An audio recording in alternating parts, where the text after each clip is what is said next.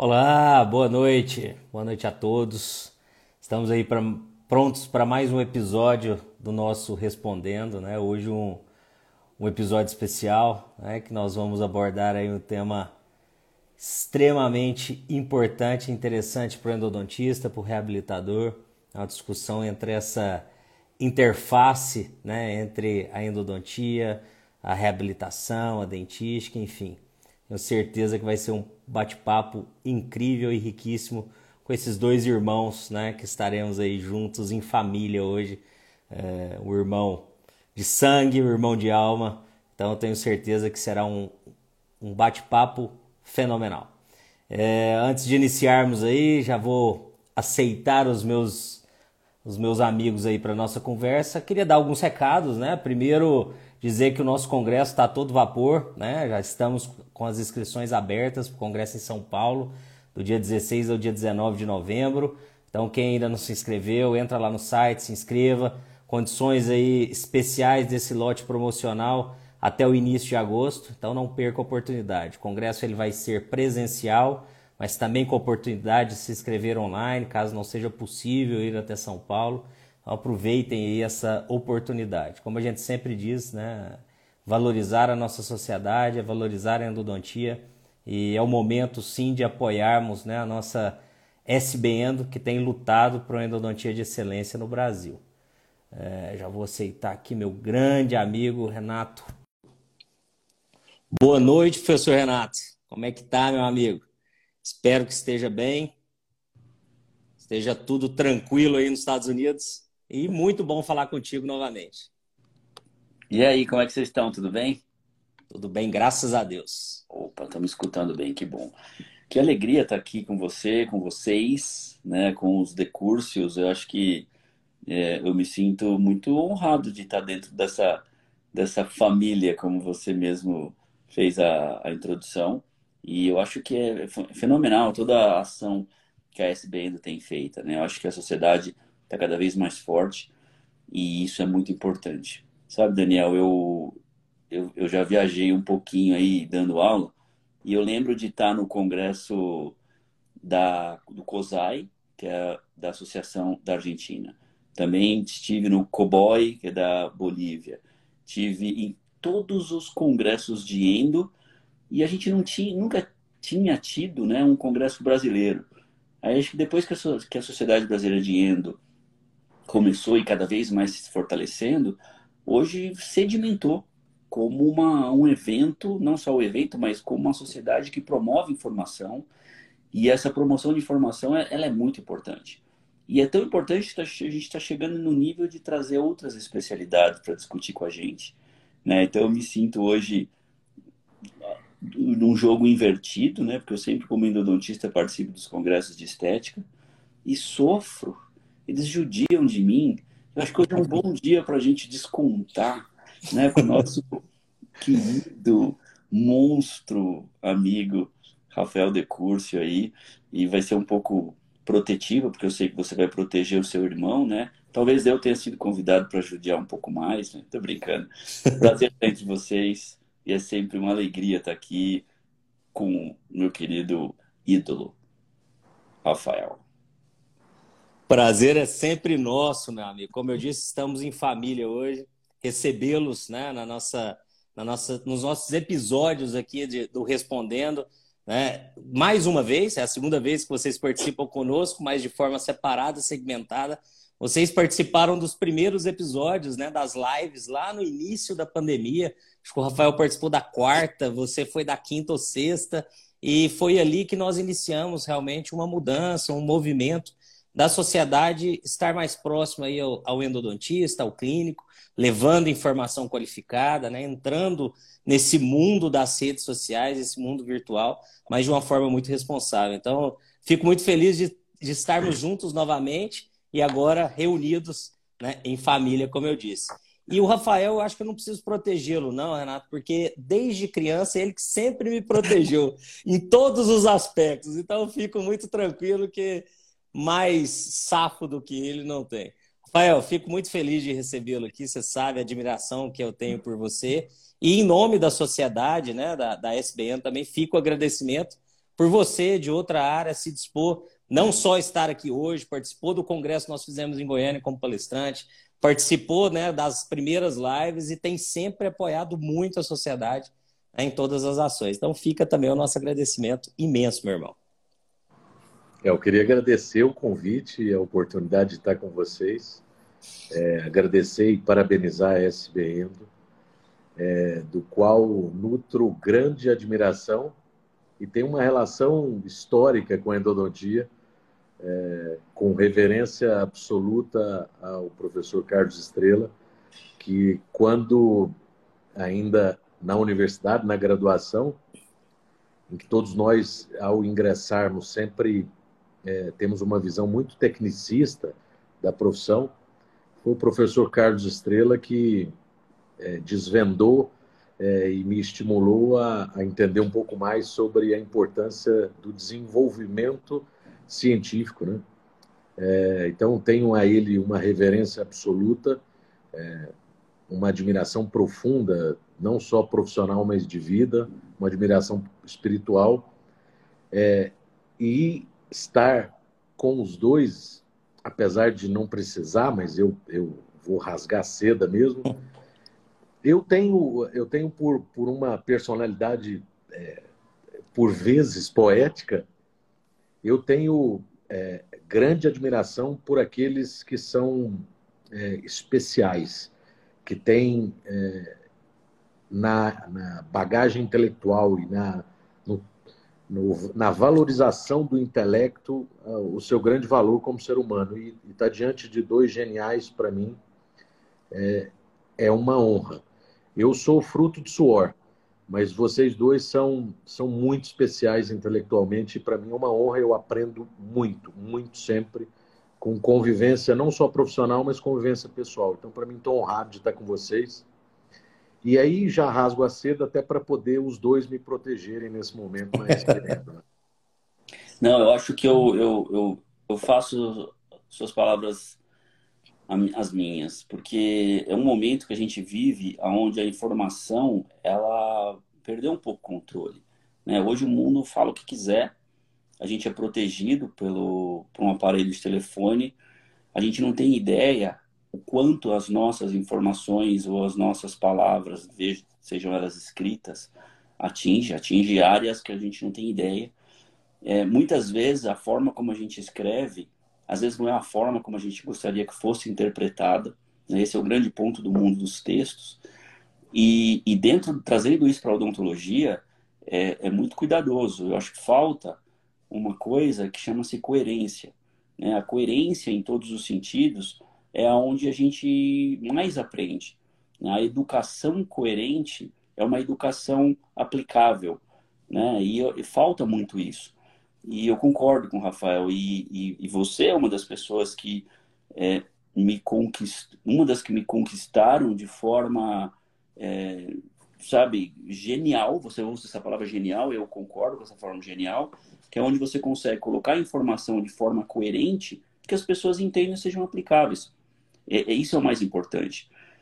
E, Daniel, a sociedade ganhou muito com você. Você fez essa, essa mundo virtual da sociedade, o mundo das mídias da sociedade, fazer com que ela chegasse em mais ouvidos, em mais pessoas, não somente em mais endodontistas. Então, parabéns a você e o teu grupo.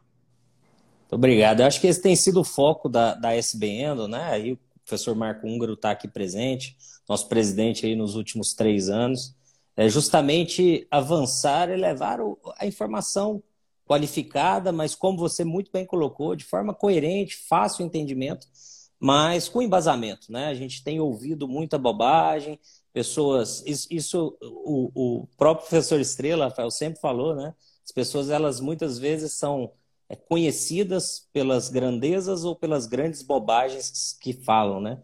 E hoje, infelizmente, perdeu-se muito o filtro a peneira, então as coisas são jogadas ao vento e, infelizmente, muitos clínicos seguem aquilo ali como uma verdade que muitas vezes pode prejudicar não só a sua atuação profissional, mas principalmente é, o paciente que o procura no consultório. Então, nós temos uma responsabilidade, eu acho, nós, enquanto endodontistas, enquanto reabilitadores, enquanto docentes, enquanto pesquisadores, enquanto professores, enfim, de levar essa informação qualificada, filtrar, mas, mas também né, é, alcançar de forma entendível o nosso público-alvo, seja ele o cirurgião dentista, o acadêmico ou o especialista que nos procura. Então, fico muito feliz em estarmos juntos aqui para discutir esse assunto de interface né, entre as especialidades, que na verdade não deveria ter. Né? Eu acho que nós, nós trabalhamos em, em uma área comum e esse conhecimento muito específico muitas vezes nos limita também. Como vamos falar sobre esse limite, né? se existe realmente um limite entre tecidos, será que existe limite também entre as especialidades? Somos todos cirurgiões dentistas acima de tudo. Mas fico muito feliz aí, mais uma vez, em nome da sociedade, agradeço vocês, tá? Antes da gente começar, eu queria até aproveitar que temos aí o público né, entrando para responder algumas dúvidas que sempre surgem lá no, no Instagram. Então, pr primeiro, todas as lives são gravadas, ficam disponíveis, desde a primeira, desde aquela lá de 2020, que nós fizemos com o Rafael, fizemos com, com o Renato, estão gravadas, estão salvas, disponíveis para quem quiser assistir. Então, essa também vai ficar. É, todos são salvos também em formato de podcast, então no Spotify, na Apple, no Deezer, tem todas as, todas as lives, desde a primeira, salvas em formato de podcast. Quem quiser escutar né, no trânsito, malhando, caminhando, enfim, né, no momento aí de, de relaxamento, pode escutar que nós vamos é, oferecer sempre, ofertar esse conteúdo de forma gratuita e mais disponível possível em diferentes formatos. Tá? Então fica essa, já essa essa dica aí. Perguntaram, sempre perguntam se vai ficar gravada, se vai ficar disponível. Sim, sempre fica. Então fica aí essa, essa, essa orientação. E segundo, reafirmar que as inscrições para o Congresso de outubro, de novembro, já estão abertas, entrar lá no site. Né? Em breve teremos os nomes dos professores palestrantes, temos já das atividades de arena, de discussão, já estão lá e, e aos poucos as, as novidades serão lançadas lá no site e temos muitas, inclusive pré-eventos, que depois eu falo um pouquinho sobre eles, tá? Mas vamos começar logo, né? Nosso bate-papo, nossa conversa. Falamos sobre limites de interface, né? O título é se existe limite entre a dentina e a polpa. E na verdade eu queria que vocês falassem um pouquinho sobre esse grande tecido que nós atuamos, né? Que envolve esmalte, é, dentina, polpa. Existe segmentação, existe limite, né? Entre esses tecidos? Rafael quiser começar, eu Renato complementa. Adorei. É, eu já percebi que não haverá grandes proteções, mas tudo bem. Não, é, é, brincadeiras à parte.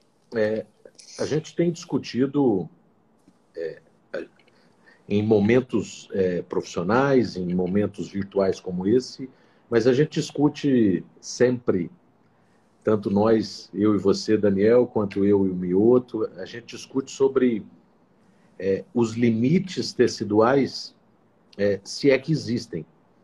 É, sejam para aqueles que acreditam em Deus, sejam para aqueles que são céticos no, na, no desenvolvimento do ser humano, é, acreditar que essa estrutura dental ela pode ser dicotomizada, particionada de maneira tão evidente quanto o esmalte, dentina e polpa, é ou é miopia profissional ou é uma ingenuidade à fisiologia humana. É, tanto é que nós não tratamos, apesar de, de, de ser comum o entendimento e o estudo particionado, mas no fundo nós tratamos como um complexo dentino pulpar. E histologicamente é muito, quase impossível haver essa dicotomização tão evidente, porque são tecidos que se, que se interligam é, de maneira é, objetivamente funcional. Existe um motivo de existir esse complexo indicotomizável. E é, é, é mistério, é fundamental que as pessoas compreendam essa relação para valorizar a própria atuação neste tecido, sem se esquecer do esmalte, que tem a sua função bastante pré-definida de proteção desse complexo. de preservar a estrutura desse complexo íntegra em condições de se adaptar ao longo da vida ao processo de envelhecimento. É, é proteger o máximo possível esse complexo dentino pulpar ao envelhecimento. Então, para mim, é muito, muito claro isso. É, o tratamento da, do complexo dentino pulpar como um complexo e não como tecidos é, dicotomizados. Eu concordo plenamente com o Rafael e eu agrego um seguinte ponto, né? Os tecidos eles têm nomes diferentes porque eles foram formados em momentos diferentes. O, o ponto é que eles estão interligados de uma forma tão íntima que não tem como um não interferir no outro ou um não transmitir ao outro. Eu aprendi uma coisa muito interessante aqui nos Estados Unidos porque eu usava muito a palavra dano. Ah, isso cria um dano. Isso faz um dano. E aí uma pergunta eu recebi eh, foi assim: mas qual a intensidade desse dano? Porque na verdade eu estava errado em falar dano e a palavra correta era estímulo. E aí eu aprendi que existe, existem estímulos que eles podem ser danosos e existem estímulos que eles são suportados. A odontologia é uma arte de estimular. A gente estimula porque a gente precisa. As técnicas que nós temos, invasivas ou não, estimulam os tecidos. E aí que vem um gancho. Quando nós somos conservadores para os tecidos? Quando a gente não estimula ou quando a gente estimula da forma correta? Né? Quem é mais danoso para o tecido pulpar é o estímulo que atinge o tecido pulpar. E quem é mais danoso para o esmalte é o tecido que é o estímulo que atinge o tecido do esmalte. Uma broca é mais danosa para o esmalte ou para a polpa? Um clareador é mais danoso para o esmalte ou para a polpa? Um adesivo é mais danoso para quem? Então, acho que vale, e até estou me estendendo na sua pergunta, porque os tecidos eles são interligados, os tecidos eles não têm como serem separados, mas existem estímulos diferentes que dependem somente do nosso, da nossa compreensão e conhecimento para fazer com que esse estímulo não se estenda onde a gente não queira, né? Acho que esse é o grande, o grande ponto. Sensacional, porque existem estímulos, inclusive, que levam a medidas protetivas né, do próprio organismo e estimula-se, às vezes, inclusive, formação de tecidos que vão proteger mais ainda os tecidos mais internos. Isso é fantástico. Porque também a gente discute muito essa relação, seja ela histológica entre os tecidos, nós discutimos muito os estímulos que os materiais é, levam para aquele tecido pulpar, o tecido dentinário, mas esquecemos muitas vezes de diagnosticar o momento do tecido pulpar, tecido dentinário, seja ele por nível de envelhecimento ou por estímulos agregados durante o ano, durante a vida, né? Então, nós podemos ter é, diferentes situações, e isso eu queria discutir com vocês no mesmo paciente. É, então, quando a gente fala assim sobre é, estímulo, clareador, ou, ou, a resina, isso vai depender muito mais da condição diagnóstica inicial, da condição daquele dente que vai receber, do que do estímulo em si. Então, a pergunta é a seguinte: é, todos os dentes são iguais? Né? Ou nós temos no mesmo paciente condições diferentes, inclusive, né, de, de, de se tratar, de se diagnosticar. E aí eu vou puxar com o Renato primeiro. É, eu, eu... Desculpa, Renato. Eu já ia, pensei que era para mim, eu já ia replicar uma frase dele, mas eu vou deixar para ele falar. Não, mas eu gostei desse sentido horário, Rafael, depois eu, depois o Daniel, depois o Rafael. mas é, não, é, não, não, não tem como diferenciar, né? Dentro de uma mesma boca a gente tem é, diversos, diversas situações, né? A gente tem dentes que nasceram em dias diferentes, né? em momentos diferentes, sofreram estímulos diferentes.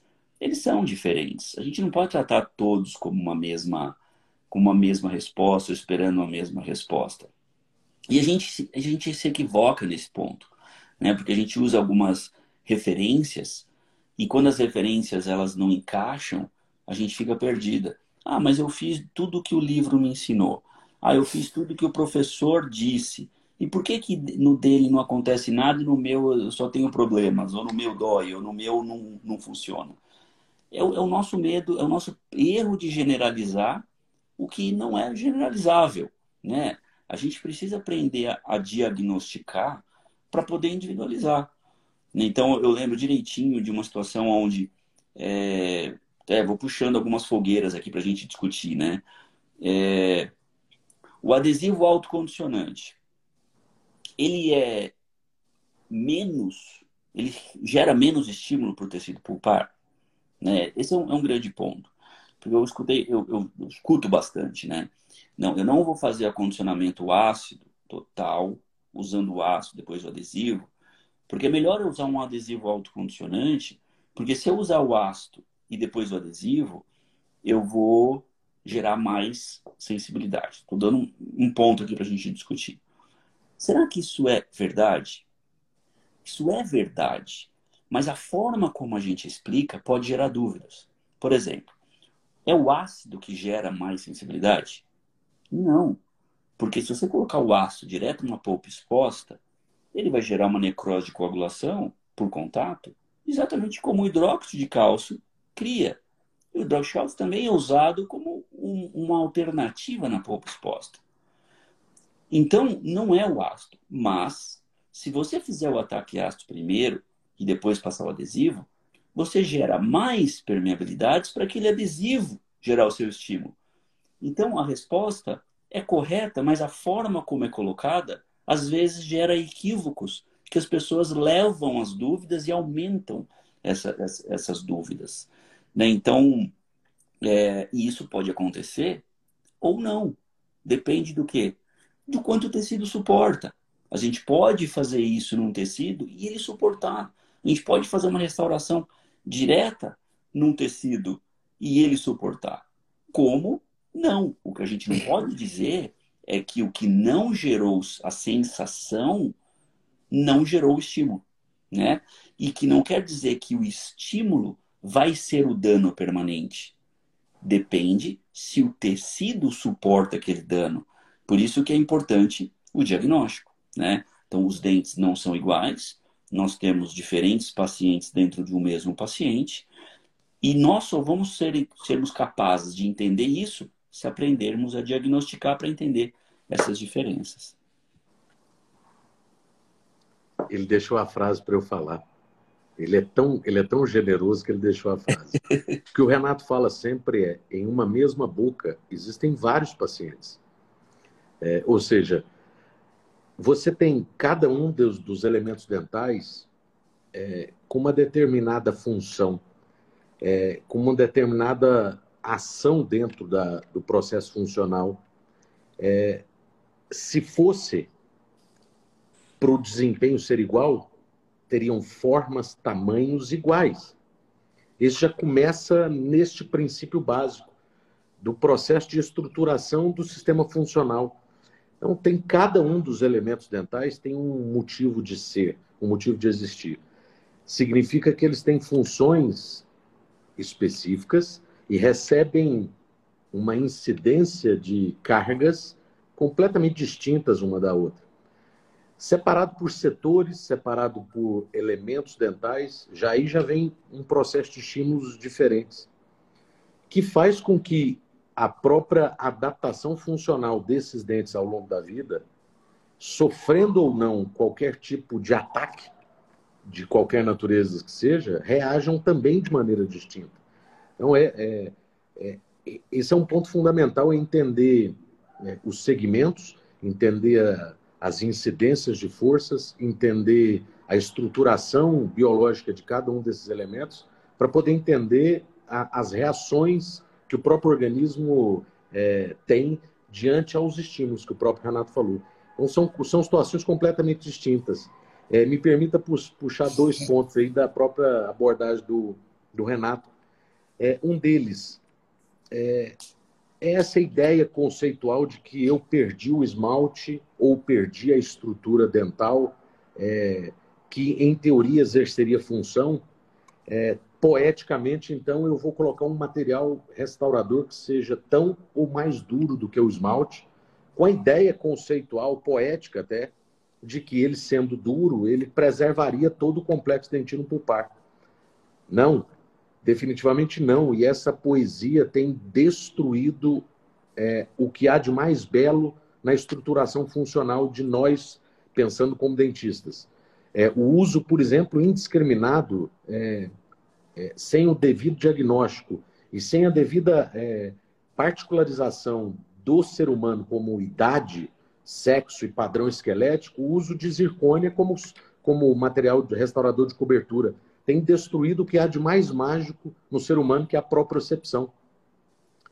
Porque essa, esse material é tão duro, mas é tão duro e é tão mais duro do que o esmalte, que não é capaz de absorver é, as forças que recebe.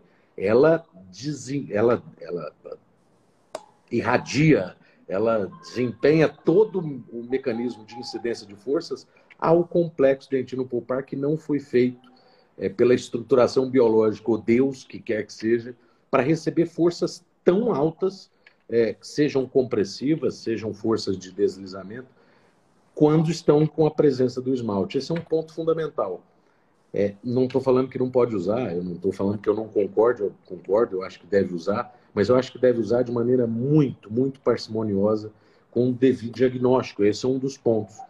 É, as fraturas de elementos dentais têm sido é, recorrentes, ou seja, o que você te, intencionou proteger como complexo dentino pulpar, em realidade você está transferindo as forças inteiras para esse complexo e tem sido uma das causas de fratura dos elementos dentais, ou seja, perdendo a própria percepção. Outro é. ponto que é o que o Renato levantou foi do uso de adesivos. É, é isso, é, é o erro interpretativo, né, Renato? É, as pessoas pensam que ah, o adesivo autocondicionante ele é melhor do que o adesivo de três passos, o sistema adesivo de três passos. Não é isso. É, a questão do adesivo de três passos, ou seja, enquanto se usa ácido, primer e adesivo, não é o problema da, do estímulo que leva ao dano. Né? Eu não sei se está certa essa expressão do Renato aí, mas é, a questão é a sensibilidade técnica. A gente precisa pensar na base da pirâmide, em todos nós, não, no, não naquele que tem uma sensibilidade técnica verticalizada, que ele é, é muito experiente ou ele tem um domínio disso. Uma expressão que eu brinco com os meus alunos é: vou aplicar o ácido, depois aplicar o primer para depois aplicar o adesivo. Ok, essa é a sequência lógica.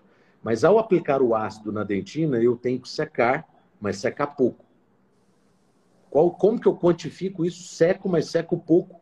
Essa é a grande questão. É a sensibilidade técnica, não é a poesia da comparação é, pura, rígida entre os dois sistemas. É a sensibilidade técnica que faz com que, ao longo do tempo, você tenha pros adesivos autocondicionantes, especificamente uma sensibilidade técnica mais democrática, que você agride ou gera estímulo do mesmo jeito, só que ela gera menos porque ela tem uma sensibilidade técnica mais democrática. É, para mim, esse é o ponto. Perdoe-me se eu estendi na. Não, na fundamental, e você tocou num ponto que eh, me, me fez lembrar de situações interessantes, onde pacientes com é, um trabalho reabilitador extenso, com materiais é, extremamente duros, vamos chamar assim, com o objetivo de ser o material mais duradouro e que protege muito mais, porque desgasta muito menos mas a gente, esquece, a gente não pode esquecer que a boca é um sistema, né? é uma articulação, é uma engrenagem. E que os dentes têm amortecedores. E esses amortecedores, eles precisam ser respeitados o quanto eles suportam disso. É, e esses amortecedores é o ligamento periodontal. Então, um paciente, uma vez, chegou com um quadro de pulpite após a instalação desse material. E a discussão estava na, no erro técnico da cimentação. Só que o ponto é que depois a gente descobriu que não houve um erro técnico da cimentação, houve um erro no ajuste, houve um erro no, no, no diagnóstico da, da colocação, em que posição devia estar e até no material, repercutindo uma transmissão de estímulo tão intensa pela dureza do material para o periodonto apical gerando edema no periodonto apical, gerando congestão do feixe vasculo nervoso, tendo uma congestão do tecido pulpar, gerando uma sensibilidade. Então a sensibilidade não estava na técnica naquele caso, e sim na escolha, é exatamente como o Rafael falou.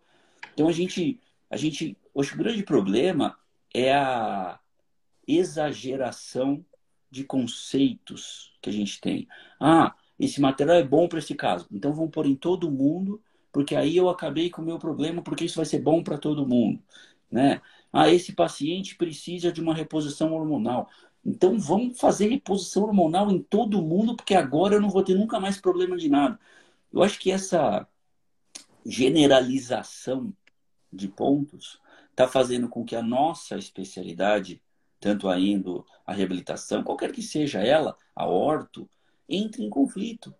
Não porque a gente não se respeita ou não se gosta, mas porque a gente começa a generalizar de uma forma nossa, achando que o nosso problema é maior que o do outro.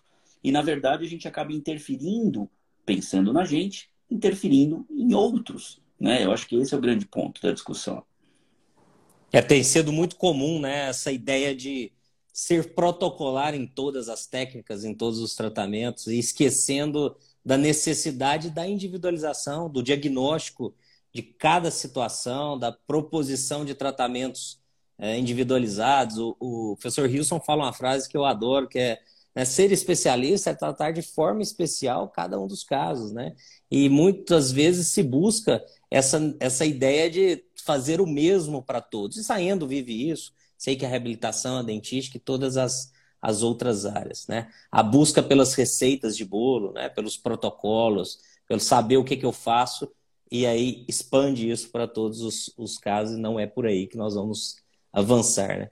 E aí, Rafael, você tocou num ponto aí muito legal, porque nós na endodontia muitas vezes criticamos ou né, levantamos questões em relação à, à, reabilitação, por exemplo, de não realizar um teste de vitalidade antes de pro, promover uma, uma restauração, de não diagnosticar a condição pulpar de forma adequada. Mas muitas vezes também negligenciamos no nosso diagnóstico situações em que eu sei que você tem avançado, estudado muito, por exemplo, o que vocês levantaram como a desarmonia oclusal, né? Às vezes o dente não tem nenhuma interferência direta nossa, mas ele sofre com interferências indiretas e então assim, é, é, queria que você falasse um pouquinho sobre essa importância de uma visão geral, né, da, da, do paciente como um todo e não essa individualização nessa questão de desarmonia oclusal, de ajustes necessários muitas vezes para que a gente tenha o sucesso aí na, na devolução da saúde, né, no tratamento do paciente.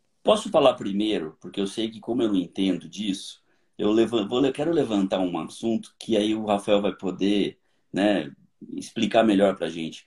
Eu acho que o grande ponto para nós endodontistas é que a gente sempre se preocupou, vou falar por mim, tá? Porque a gente aprendeu a terminar a nossa endodontia e fazer o ajuste oclusal. Né? E para a gente fazer o ajuste oclusal era tirar a interferência oclusal. Muitas vezes tirava até mais do que precisava para poder não ter toque, ou não ter dor, ou não ter problema.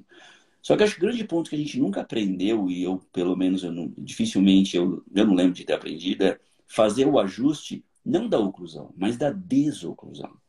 Porque às vezes você tira uma interferência na oclusão e, e aumenta ou deixa uma interferência na desoclusão. Né? E o dente suporta muito mais uma força no seu longo eixo do que na sua lateralidade. Né? Então, eu vejo que isso é um grande problema para nós, e eu me incluo nisso, é que o, poxa, o Rafael é um dos maiores nomes né, da oclusão, né, que para mim hoje é um dos grandes vilões, caso o dentista não domine, o vilão dele mesmo, para os pacientes dele. Vamos lá. É, é, de maneira, vou tentar ser bem clínico, por exemplo. É, parece uma bobagem, mas é, eu, eu confesso ser um, um, outsider desse, desse mundo da, da oclusão, da reabilitação, do, da, tem, da tentativa de compreensão dos, do paciente. Um dos, dos equívocos, e para mim são é, é, inexplicáveis, os ajustes oclusais, porque todos nós aprendemos de maneira dogmatizada, fazemos com o paciente deitado. Né? Todos nós. colocamos o carbono e pedimos para ele morder. Se nós nos entendermos como seres humanos, quem é que engrena? Quem é que fecha a boca quando está deitado? Ninguém. Quando você deita, definitivamente você não encosta dente.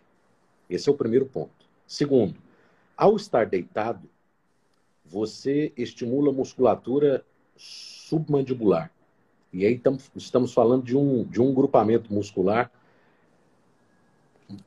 grandioso, que é o grupamento que desce para o peito.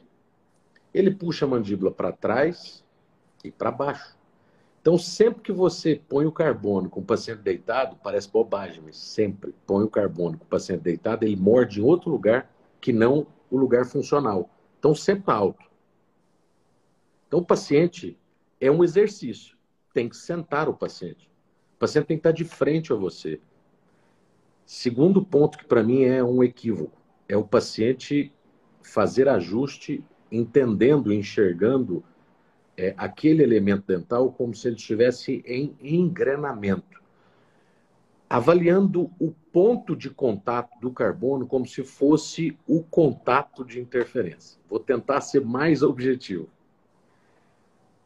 Durante 24 horas, de maneira funcional, só tocamos os dentes em 7 minutos. Em um momento, em uma rapidez tão grande que o professor Aníbal Alonso brinca que parece um piscar de olhos. Só tocamos dentes funcionalmente quando deglutimos. Em realidade, quando você vai ajustar uma boca, o paciente, além de estar sentado, o ajuste tem que ser em movimento mandibular. Ninguém faz movimento mandibular para cima e para baixo, para cima e para baixo. O movimento é sempre em gota, é o ser humano. Qualquer coisa interposta entre os dentes, todos nós testamos pelo mecanismo proprioceptivo. É funcional. Então você sempre faz movimentos de fora para dentro, nunca de dentro para fora. Então põe o carbono e pede para ele mastigar. E acreditem, ele vai te falar onde está tocando, onde está alto, aonde está fora do alinhamento morfofuncional. O que está fora no espaço tridimensional que deveria existir para exercer a função. Esse é, outro, esse é o segundo ponto. E terceiro, apesar de fazermos, porque ainda não há outra forma, a avaliação da desoclusão de dentro para fora, ou seja, de engrenamento para abrir para um lado e para o outro, para frente e para trás, o ser humano não faz movimento de lateralidade nem de protrusiva, por incrível que pareça. O movimento funcional e fisiológico é retrusivo nunca protrusivo. Ninguém faz protrusão.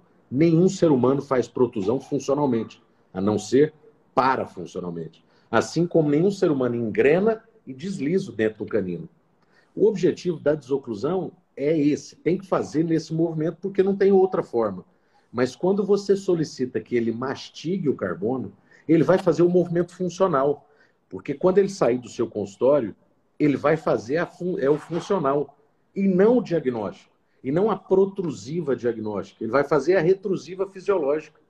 Ele não vai fazer o deslizamento em canino. Ele vai fazer o encaixe num espaço tridimensional. O que está fora desse espaço é que vai tocar quando mastigar o carbono. Então, assim, são algumas dicas clínicas que têm diferença no resultado do, do ajuste desse paciente. São detalhes que, para mim, são fundamentais, sabe? Sensacional. E a gente não tem essa informação não. clínica, principalmente o, endodontista, né, que está no consultório fazendo endodontia, preocupado em conhecer a endodontia e ser o melhor possível para ter o melhor resultado da endodontia, né? Eu acho isso fantástico. E que tem uma influência no nosso diagnóstico, às vezes, de um, de um, de um quadro de inflamação, seja do periodonto apical, da própria polpa, por um uma desoclusão equivocada que o paciente tenha, ou mesmo pós-tratamento, como o Renato muito bem colocou, né? Nossa visão é sempre essa, né? Morde, tira de oclusão e pronto. E, e isso traz uma interferência, uma relação não só no, no dente tratado, como em toda a oclusão, porque é um, um conjunto, né? Um, porque, um olha grupamento. Só, me permita um complemento rápido aí. O paciente, quando ele toca no carbono, na realidade ele engrena no carbono ele, ele marca o carbono no, no fechamento. Mas, via de regra, ele foge da interferência quando ele está em função. Por isso ele toca em outros pontos. Então, às vezes, focar só onde termina o engrenamento nem sempre é onde tem interferência. Por isso, o ideal é mastigar o carbono. Eu sou um outsider, tá? Isso, isso normalmente as academias, eu também fujo um pouco, as academias brigam um pouco, mas isso é muito básico. Porque quando você pede engrena e morde, é óbvio que vai morder e marcar no carbono. É onde está fora da, da forma absoluta. Mas ele tende, na função, fugir da interferência. Porque somos seres humanos, a gente tende a, nos, a buscar adaptação. Se tem algo que nos incomoda, a tendência é nos adaptarmos a essa, esse incômodo, a essa interferência. Então, é, esse paciente tem que estar sentado e ele tem que mastigar. Ele vai apontar e vai mostrar aonde está tocando. Acredite nisso. Se é o dente, ao ser restaurado ou terminar a endodontia, tiver interferência, ao sentar o paciente, botar o carbono e pedir para ele mastigar, ele vai fazer assim, aqui. Ele vai mostrar. Acreditem nisso. E uma pergunta é o quão maléfico é esse jeito errado de fazer o ajuste oclusal que a maioria faz, né, de terminar o dente. Normalmente a gente é focado no dente que a gente está tratando, né? Então a gente está tratando um dente, restaurou provisoriamente aquele único dente. Então na nossa cabeça é aquele dente, né? Dificilmente eles vão focar em, em fazer desgastes ou, acrescer, ou acréscimos, vai ninguém vai fazer acréscimo, sinceramente, para o paciente ter conforto após essa restauração provisória. Mas imagina que esse, isso é forma, feita de forma equivocada. O quão maléfico isso é para o futuro dessa oclusão? Olha, você criar um, um, você criar uma estrutura que não faz parte do processo de adaptação geral. Então, se você tem ajustes equivocados, você está criando um outro processo adaptativo. Vou tentar dar um exemplo. A tal, a tal é, é, é muito semântico as coisas, mas você tem a tal máxima interexudação habitual. Máxima interexudação habitual é a, a posição de engrenamento diagnóstico é, adaptada. Vou dar um exemplo meu, se me permitem. Eu no meus, quando eu tinha meus 20 e poucos anos, eu tive uma hérnia de disco, por motivos outros. A minha coluna não é perfeita fisiologicamente, mas eu me adaptei a esta condição da hérnia. Então eu tenho uma coluna que eu vivo, sobrevivo, trabalho, sou feliz, vou num restaurante, mas ela não é perfeita. Ela só é adaptada funcionalmente a uma situação que porventura eu gerei dano à fisiologia humana. Se eu vou intervir, eu tenho que buscar o melhor posicionamento fisiológico e não uma outra adaptação da coluna. Essa condição que eu tenho é a minha condição adaptada. Se eu vou na boca e vou ajustando pontos ou áreas que não estão em desajuste, mas por um erro do diagnóstico, de fazer equivocadamente, eu estou criando uma outra condição adaptada. E o organismo tende a buscar a condição adaptada dele. Isso pode gerar novos desgastes ou danos, ou perdão, ou estímulos a outros elementos dentais. Porque você vai distribuir de maneira equivocada forças posteriores compressivas e anteriores de deslizamento em dentes onde eles estavam já adaptados àquela condição inicial. Então, quando intervém em um especificamente é, elemento, faz a endodontia, um dos, dos pontos que para mim tem que ser levado em consideração foi ou não anestesiado. Ajustar com o paciente anestesiado é, não, é ajustar aquele, aquele dente sem propriocepção nenhuma. Então você perde a sensibilidade proprioceptiva. A capacidade que ele tem de se, de se reconhecer que aquela área ou aquele ponto está gerando estímulo negativo. Para isso, você tem que diminuir esses problemas. É sentar o paciente e mastigar o carbono. São dicas simples. Se você faz deitado anestesiado, ele não sabe e não vai buscar o ponto de interferência. Porque ele perdeu a capacidade de, de se proteger. a própria percepção naquele momento especificamente não existe. Sensacional. É, são orientações incríveis aí para nós, como o Renato falou, que não recebemos esse tipo de orientação, então isso torna-se a vida inteira. Exatamente. Então, é, são avanços importantes para nós enquanto endodontistas. E por isso essa, essa ideia de, de debatermos entre, entre diferentes né, áreas para a gente chegar no denominador comum e principalmente oferecer o melhor para o paciente, que é nosso, nosso foco principal. Né? Antes da gente avançar aqui no assunto, agora nós vamos falar um pouquinho sobre, é, sobre os materiais em si. Né? A gente vai começar, os materiais são colocados mais distantes da polpa, depois a gente avança um pouquinho. Só queria fazer uma observação, Rafael, duas na verdade. Uma que o Léo voltou corajoso dos Estados Unidos, né? Tá fazendo gracinha aqui. Ele vai e outra... conversar com ele. e, tá corajoso. E outra, eu queria só também dar um recado aqui que nós vamos lançar o Congresso da Sociedade daqui duas semanas com a aula aberta do professor Manuel Silva no YouTube da Sociedade. Então, além das nossas, né, dos nossos respondendos mensais, nós vamos ter no dia 27, na quarta-feira, uma aula aberta do professor Emanuel, antes da nossa virada aí de lote promocional para que a gente possa falar um pouquinho aí sobre os instrumentos endodônticos, enfim, a evolução deles ao longo do tempo, tá? Mas fica aí também um convite para todo mundo. Mas avançando um pouquinho, um dos questionamentos que sempre surgem, né, de uma interface direta entre a polpa e o esmalte, a dentina, entre a endodontia e a dentística e a reabilitação, refere-se ao clareamento dental. Né? É, é uma prática rotineira do cirurgião dentista e que temos repercussões no tecido pulpar e é diretamente relacionado à técnica, ao material. Né? Então, eu queria, vou puxar, claro, para o Renato primeiro, depois o Rafael complementa, mas que para falasse um pouquinho né, sobre essa, essa relação entre o agente clareador e a resposta da polpa a esse tratamento. Olha, é, é, legal, porque essa é uma resposta de, sei lá, 20 anos, né? Errando, buscando entender melhor, é, buscando entender como o dente reage, depois buscando entender como o dente reage frente aos clareadores, depois entendendo os clareadores são diferentes, depois entendendo que as mesmas formulações de uma marca para outra são diferentes, depois entendendo que as diferentes reatividades da mesma formulação age de forma diferente em diferentes tecidos. E chegando no ápice de que é a única técnica odontológica que você estimula todos os dentes ao mesmo tempo. E quando você estimula todo mundo ao mesmo tempo, eles sendo diferentes, eles vão reagir de forma diferente. E o paciente, ele não vai entender que tem um diferente. Ele vai entender eu tive desconforto, eu tive sensibilidade. E ele responde para o dentista: Nossa, isso me deu dor, ou isso me deu sensibilidade. E a gente aprendeu com o tempo que o dentista foi ensinado a falar: doeu, para de fazer. Doeu, interrompa.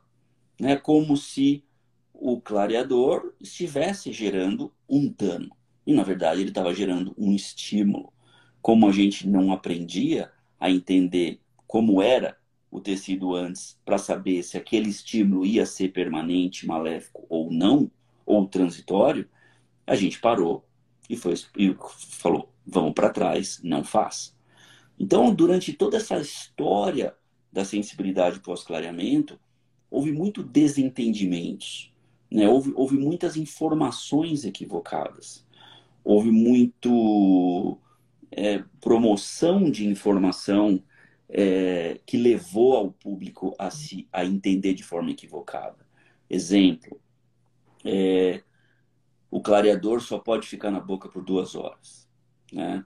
E todo mundo entendeu, ah, não, só pode por duas horas, porque depois de duas horas ele não está mais fazendo nada, ele só vai, o paciente vai estar tá comendo gel, né? Então, isso é verdade? Depende, né? Tem clareador que é, tem clareador que não. O grande ponto é assim, é, os clareadores eles são peróxidos em forma de géis que eles liberam oxigênios reativos. Esses oxigênios eles permeiam pelo esmalte, pela, principalmente né, pela malha orgânica. Então, esmaltes mais orgânicos vão permear mais do que menos orgânicos.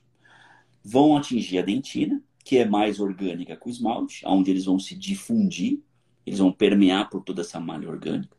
E vão permear homogeneamente, se a dentina é homogeneamente orgânica. Né? A gente sabe que existe durante toda a vida e a deposição de dentinas reacionais faz com que ela seja diferente de, de, em, em locais diferentes, então faz com que eles reagem de forma diferente. E chegando até ser absorvido pelo tecido pulpar. Ele é absorvido, porque é um radical de oxigênio reativo que interage com o tecido orgânico. Então, quantos por cento do esmalte é orgânico? Uma média de 3%. Quantos por cento da dentina é orgânica? média de 30% orgânica. E quanto por cento da polpa é orgânica? 100% da polpa é orgânica se ela não é calcificada. Então, é óbvio que ela vai absorver. Aí o ponto é, então, se ela vai absorver, 100% das situações gera dano? Na verdade, não. Na verdade, gera estímulo. Essa polpa suporta esse estímulo? Depende da polpa. Aí que vem o diagnóstico para entender como ela está. Porque numa polpa normal, a absorção desse oxigênio não é um dano. Vede o trabalho do Marco Só, né, que usou oxímetro de pulso e mostrou que 1% da saturação de oxigênio é diminuída em clareamento caseiro. Agora, isso em tecidos normais. E num tecido não normal, um pequeno estímulo pode gerar sensibilidade. O grande ponto é que na, na, odontologia a gente tem que fugir um pouco do estigma que se doeu é um problema e se não doeu não é um problema. Né? Quantos estímulos que não geram sintoma estão degradando o tecido a longo prazo, envelhecendo o tecido a longo prazo e gerando muito mais dano do que, por exemplo, um estímulo que gerou dor. Eu lembro que eu tenho um histórico de problemas na minha cabeça, né, no couro cabeludo, e, e eu estava tratando um carcinoma aqui, é, celular de cabeça, e o médico falou assim para mim: passa água oxigenada. Eu falei: opa, peróxido de hidrogênio num, num carcinoma, né? Porque eu estava na época de tratar. Pode? Né? Isso vai gerar dano?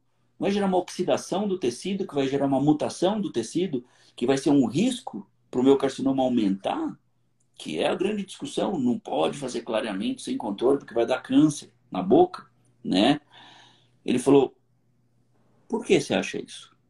Aí eu falei, deixa eu te contar uma história, né? A minha vida é estudar peróxido em tecido, né? E a gente briga muito para minimizar o dano do peróxido no tecido tanto do lábio, quando cai, que fica aquela coisa branca, como a, a, a permeabilização disso, a permeação disso para o conjuntivo pulpar e gerar um dano.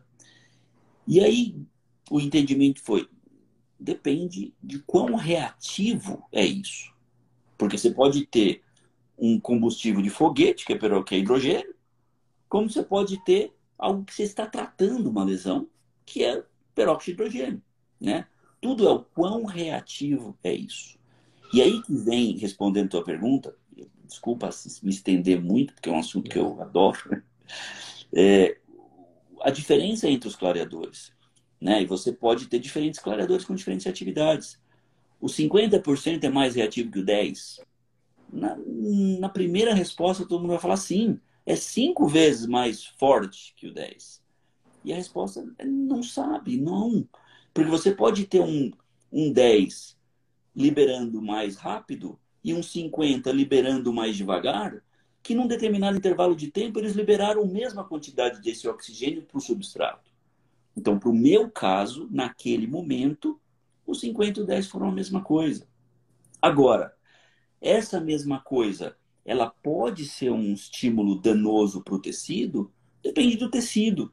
O tecido suporta ou não. Então, de uma forma geral, a sensibilidade, né, o estímulo do clareador, ele é dividido em dois. É dividido entre o estímulo provocado e o estímulo instalado. Eu gosto de usar essa, essa, essa diferenciação. O estímulo através de um processo instalado é quando você tem uma doença pulpar instalado. Porque a gente não pode esquecer que a polpa é um conjuntivo que está dentro de parede inelástica, que qualquer coisinha faz ela, ela aumentar de tamanho, né? pela própria natureza do processo inflamatório. E esse aumento de tamanho gera compressões internas que também geram sensibilidade.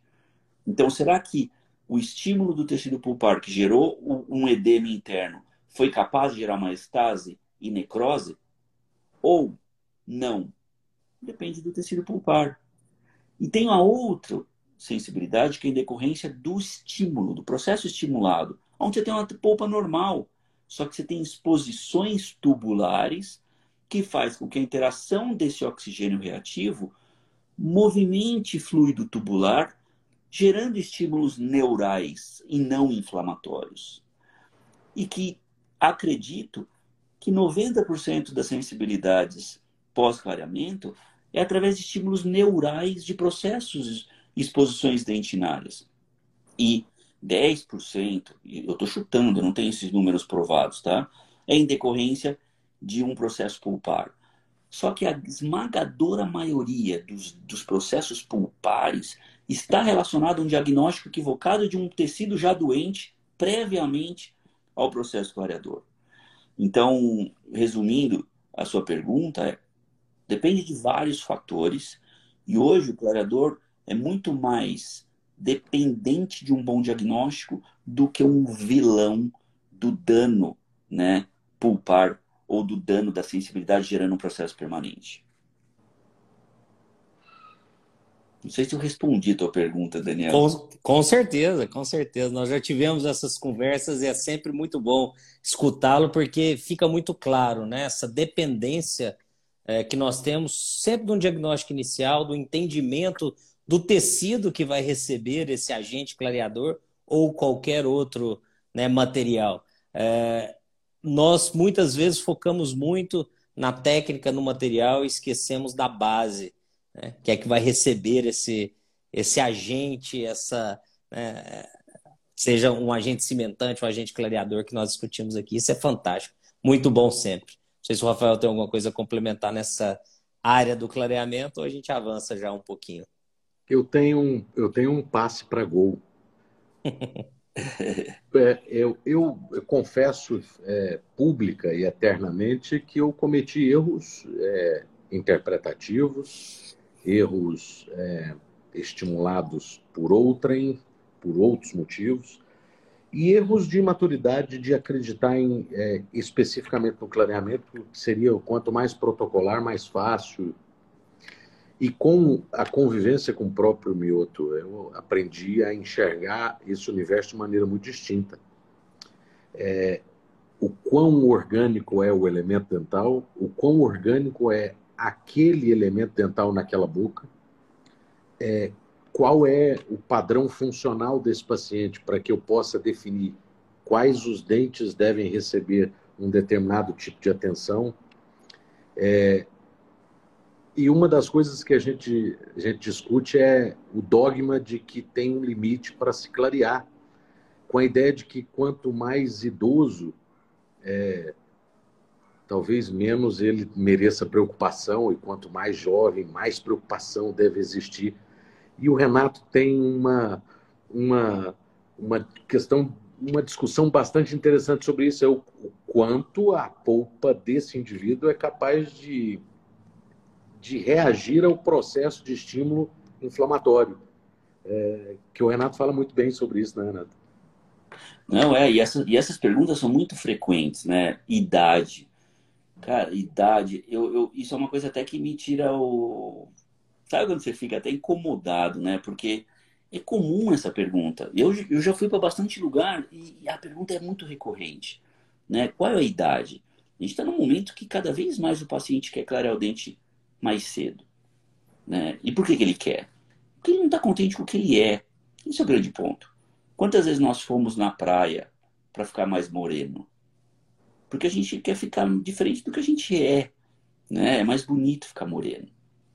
É, depende do lugar que a gente vive. Né? Se você for no Japão, não é bonito ficar moreno. No Brasil é lindo ficar dourado cor do pecado. Né? Eu tentei a vida inteira, nunca consegui, ainda ganhei dois chifres aqui. Então, dois. É, então, então, o grande ponto é: se cada vez é mais novo, a gente pode, é, é moral, é legal, né? Como a gente deve agir? E o grande ponto é, existe tanto equívoco nesse assunto que muitos dos equívocos as pessoas usam como justificativa do seu próprio equívoco as regras e as leis. Né? Então vamos lá. Os Estados Unidos não tem regra nenhuma para isso. O clareador é um cosmético. Ele é regulado da mesma maneira que um esmalte, esmalte. não desmerecendo o esmalte. Tudo bem? Mas numa interpretação que ele tem um, um resultado cosmético temporário, que isso não afeta o sistema. Isso define cosmético. O Brasil é um dos países mais conservadores ou mais que mais estudam essas coisas aí, ao ponto de colocar como um, um maior problema o clareador caseiro. Tanto que o Brasil é o único que pede para ter uma tarja vermelha na caixinha do clareador, venda sob prescrição. E ninguém prescreve. Não é? A União Europeia, ela coloca como vilão o de consultório. Porque o do consultório é uma oxidação muito alta e pode gerar mais interação com a célula. Tanto que não é permitido mais do que 6% do peróxido de hidrogênio ou 16,5% do carbamida de uso rotineiro. Quanto à idade, a Europa regula em 18 anos. Você não pode clarear um paciente com menos de 18 anos. Quantos dos nossos pacientes hoje querem clarear dente, clarear dente que tem menos de 18 anos? O Canadá restringe a 12 anos. Aí a discussão não é nem essa, é por que a idade? Quando a gente fala não pode, ou esse é o limite, só por dois motivos. Ou porque a gente conhece, ou porque a gente ignora completamente o assunto. Né? É muito comum quando a gente ignora, a gente fala não. Minha filha falou: posso sozinha ali? Não. Por que não? Porque eu não sei se pode, então eu vou falar não. Né? Então, existe muito isso. Vamos colocar que não pode. Mas ninguém falou que pode, porque ninguém sabe se pode ou não pode. Então, a idade, ela é muito regulada pela ignorância. Desculpa falar, mas é, é a grande verdade. Fato. Esse, o, oi? Fato. É, é a ignorância. O tecido mais jovem, ele suporta mais estímulo oxidativo do que o tecido mais idoso. A gente toma muito mais antioxidante quando a gente fica velho. Porque a gente, quem suporta oxidação no nosso corpo é enzima. É o nosso sistema enzimático, que o meu é diferente do teu. E o grande ponto é quando eu fico mais velho, eu tenho menos suporte enzimático. O mesmo oxigênio que a gente respira nos degrada. É ele que faz a gente envelhecer. E a gente está lidando com oxigênio no clareamento. Existe alergia a clareador? Não. É o mesmo oxigênio que faz a gente viver. Agora, tem outros componentes que podem te dar alergia. Né? O ponto é o, o, como interpretar essa, essa interação é o maior equívoco do, da odontologia, eu acho, no, no quesito clareamento. Então, é, de uma forma simples, o clareador funciona em área orgânica. Então, tecidos mais orgânicos são mais fáceis de clarear, por isso que jovem clareia mais fácil. E idoso é mais difícil, porque ele é menos orgânico. Eu aprendia também, não sei se vocês aprenderam, que dentes mais amarelos são mais fáceis e dentes mais cinzas e azuis são mais difíceis.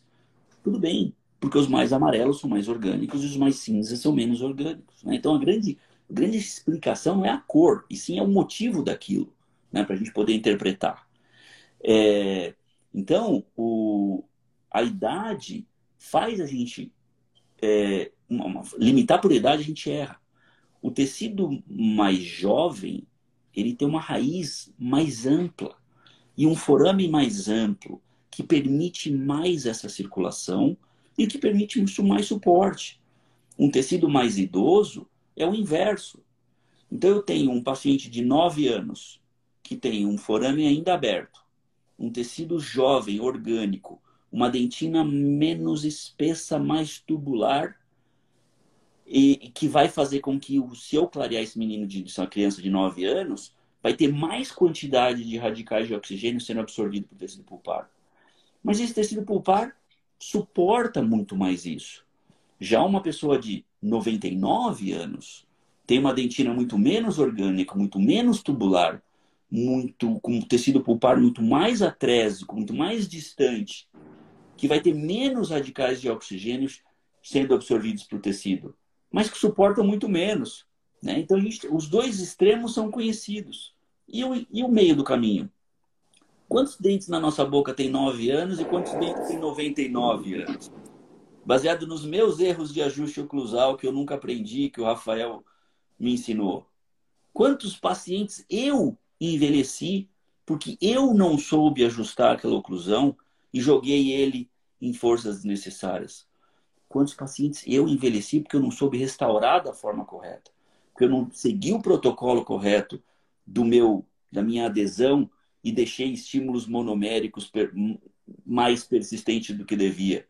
Quantos casos eu envelheci, eu criei um envelhecimento precoce que ele vai responder prematuramente ao que ele deveria responder num clareamento de uma menina de 25 anos. Né? Então, eu acho que a idade ela é muito. É, é, é uma linha muito fácil de errar.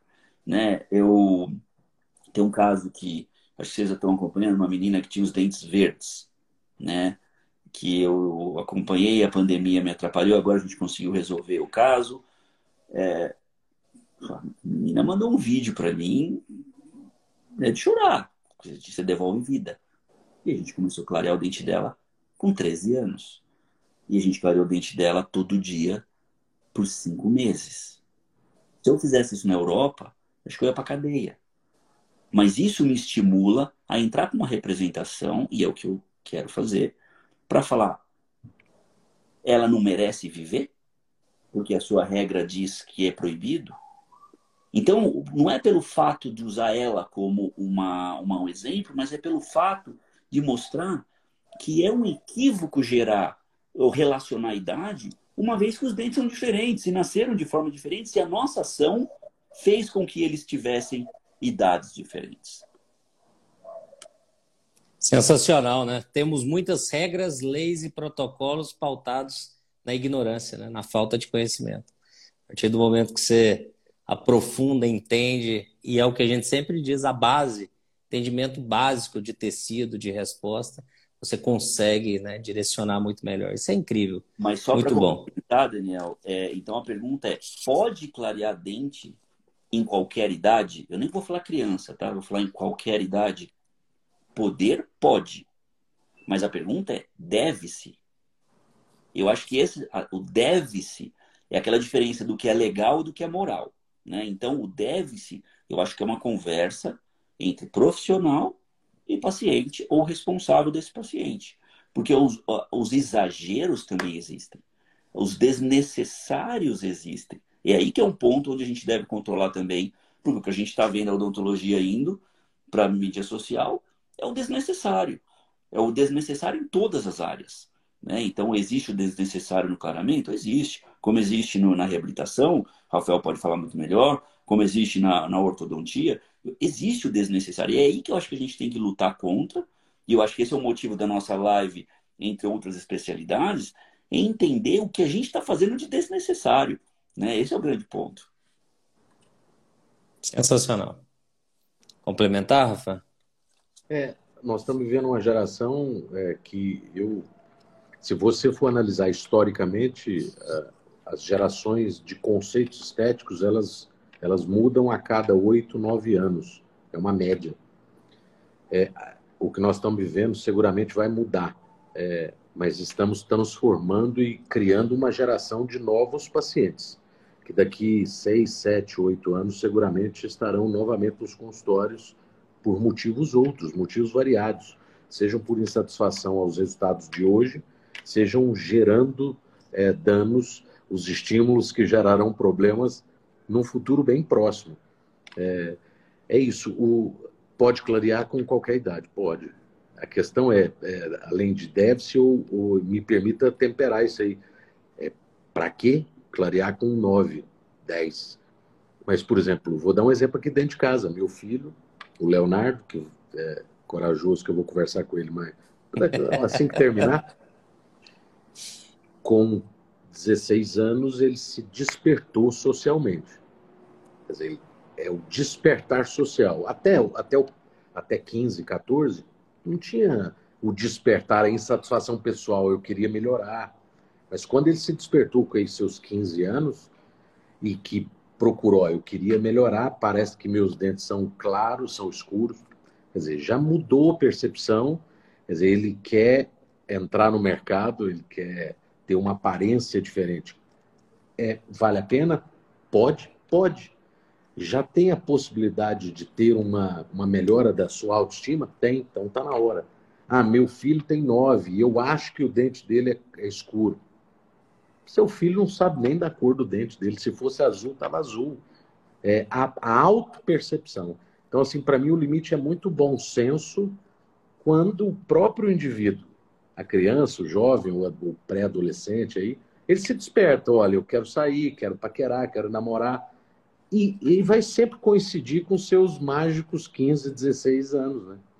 É, nessa fase, tá mais do que pronto, né, Renato?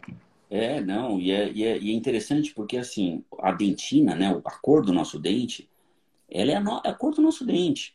Eu gosto de até fazer a comparação com a pele. E eu tenho a cor da minha pele. Eu não consigo mudar a cor da minha pele. Eu consigo mudar ela temporariamente com algumas ações, como por exemplo indo para o sol, certo? Mas se eu for para o sol e deixar de ir para o sol, eu volto até a cor da minha pele. O dente tem o seu tom, cada um tem o seu tom. É, na, é, é genético isso, é da pessoa.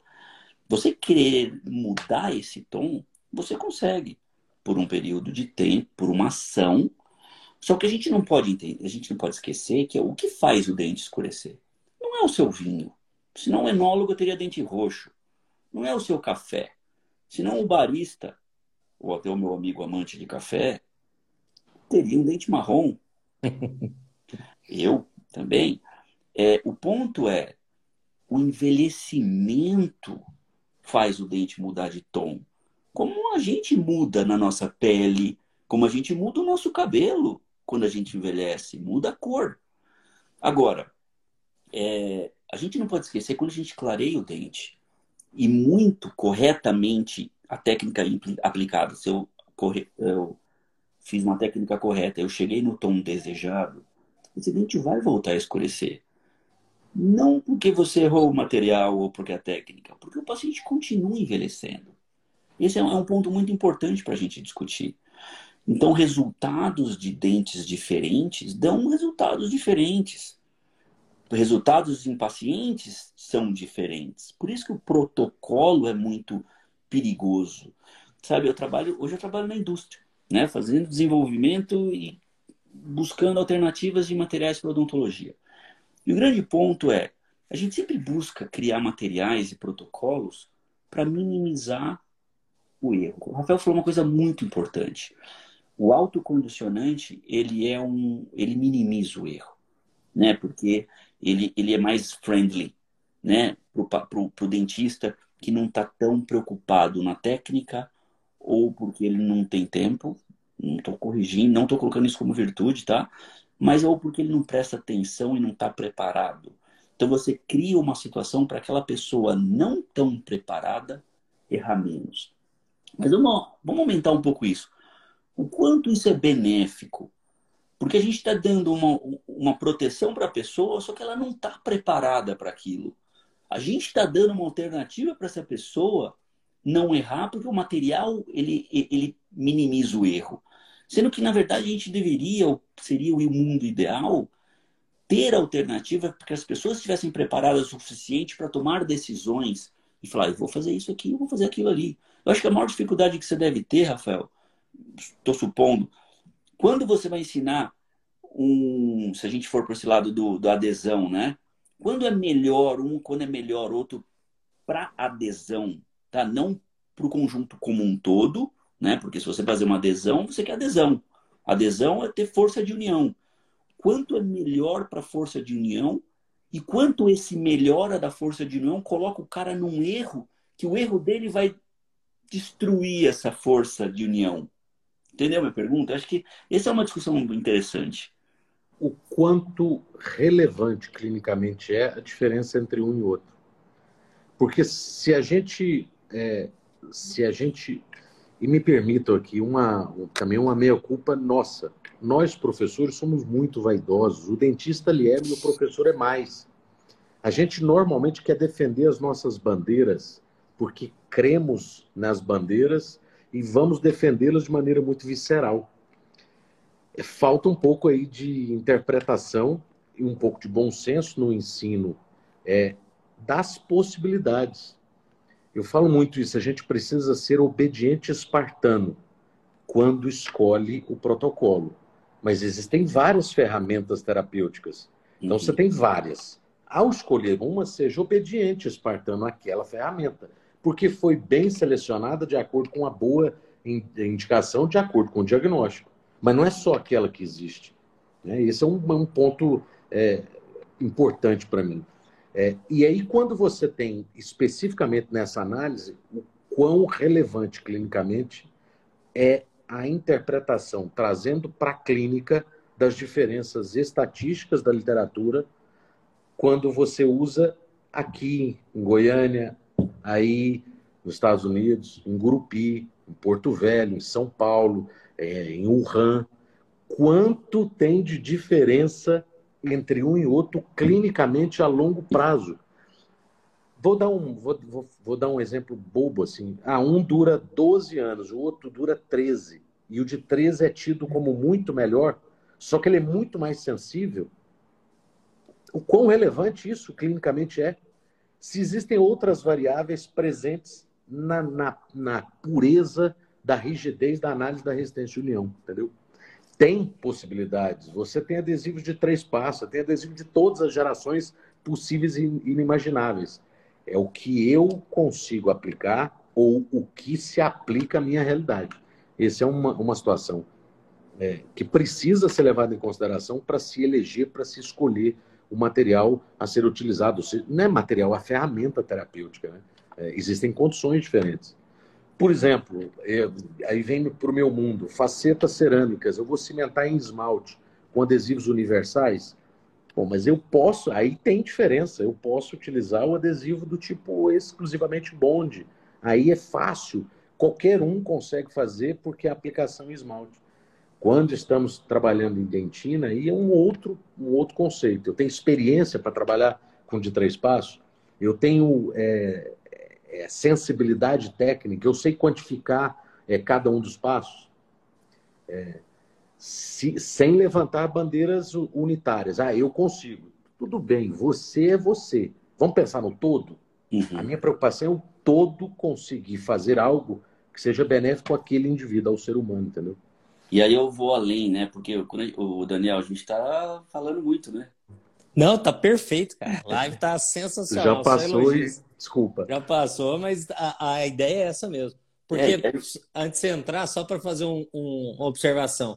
Essa foi a primeira live que eu não fiz nenhum roteiro, nem script com ninguém. Nós estamos né? falando né? e tá indo para um lado e para o outro, e assim que é bom. Porque está sendo muito mais ou tão proveitoso quanto pela discussão em altíssimo nível que está todo mundo elogiando aqui. É, e até para botar uma pimenta, né? já que entramos nesse, nesse mundo do generalizando, né? É, esse é outro ponto de discussão. Quando a gente define um protocolo e aí o mundo começa a usar como se serviço para todo mundo. E aí começa outro, outro ponto. Vamos entrar numa, numa pimentinha aqui, que são as proteções pulpares, né? Quão, o quão ela é, é passível de ser generalizada, o quão ela precisa ser individualizada e entendida melhor, a grande remoção seletiva de cárie.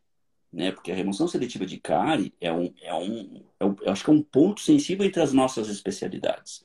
Né? A especialidade a, a operatória, a reabilitadora e a endodontia. Né? Porque é um ponto onde, de uma maneira pragmática, os dois olham com olhos opostos. Um quer evitar a polpa e o outro está dentro da polpa. Né? Então, como se você entrar na polpa fosse o maior dos problemas. Será que esse é um grande ponto que é o problema ou não? E será que isso serve para todos os casos, acho que é um ponto para a gente levantar, você não acha, Daniel? Perfeito. Essa era, era uma das questões aí para a gente discutir, que é o quanto remover, o quanto distante é e o, a qualidade dessa dentina. Né? Eu acho sensacional. Remoção seletiva de, de, de dentina aí. Como é, como é que vocês enxergam, Rafael, dentro da reabilitação?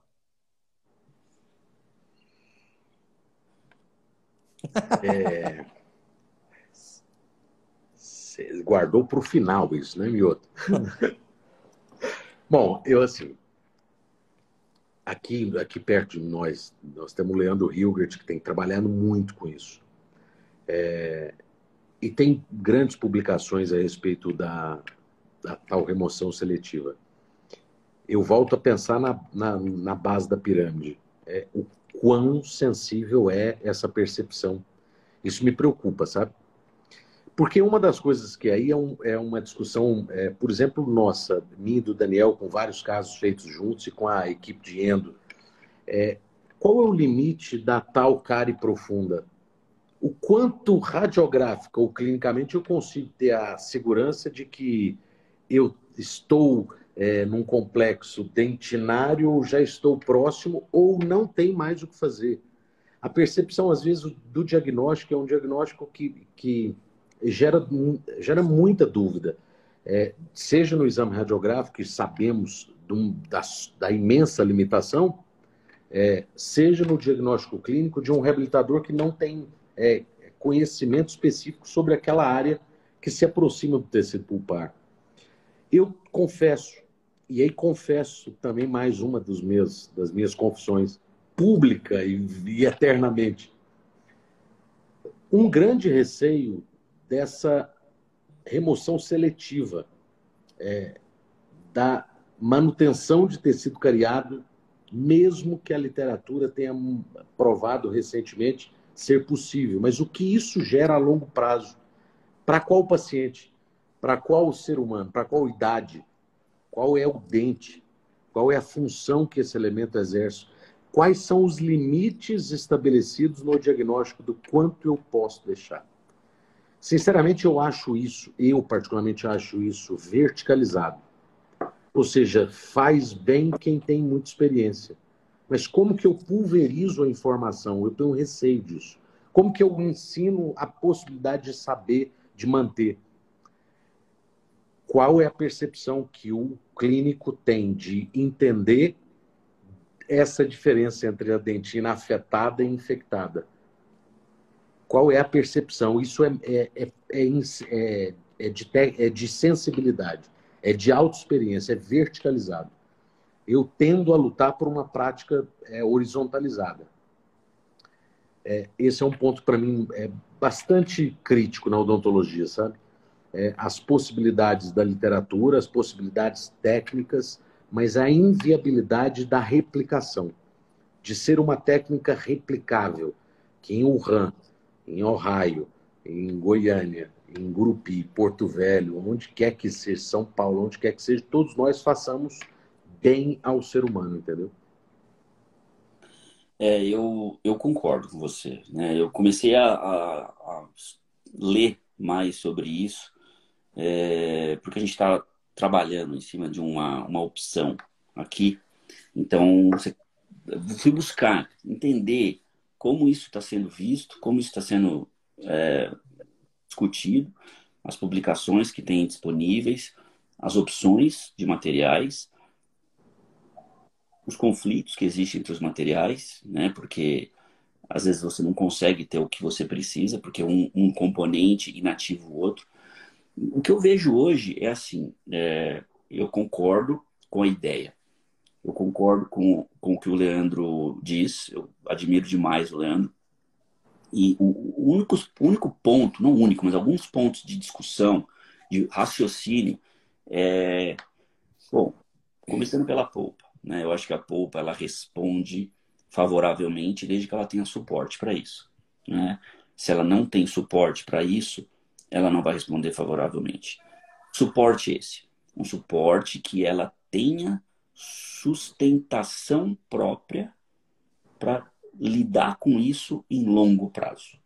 Né? Não que ela esteja bem ou mal agora, mas se ela está preparada para suportar a longo prazo. Acho esse, esse é um ponto, né?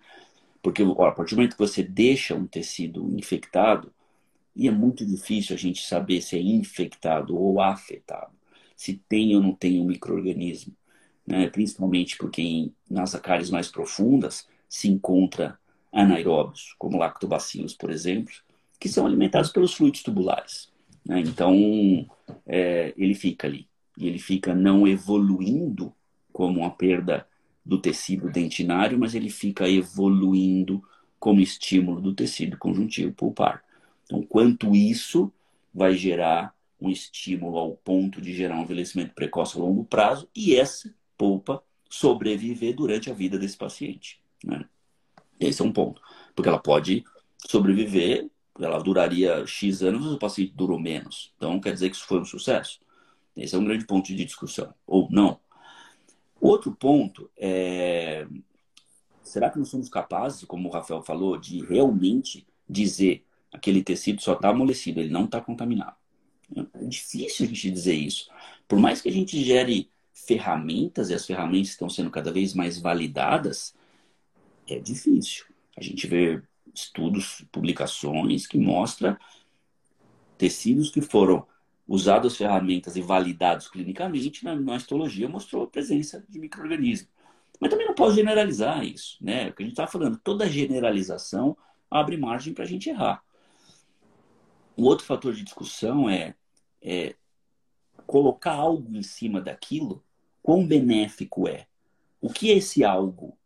Ah, é, a gente tem algo que possa estimular a remineralização de uma dentina afetada, e a gente pode ter algo que vá criar uma condição bacteriostática para aquela possível, aquele possível microorganismo não sobreviva. São situações completamente diferentes.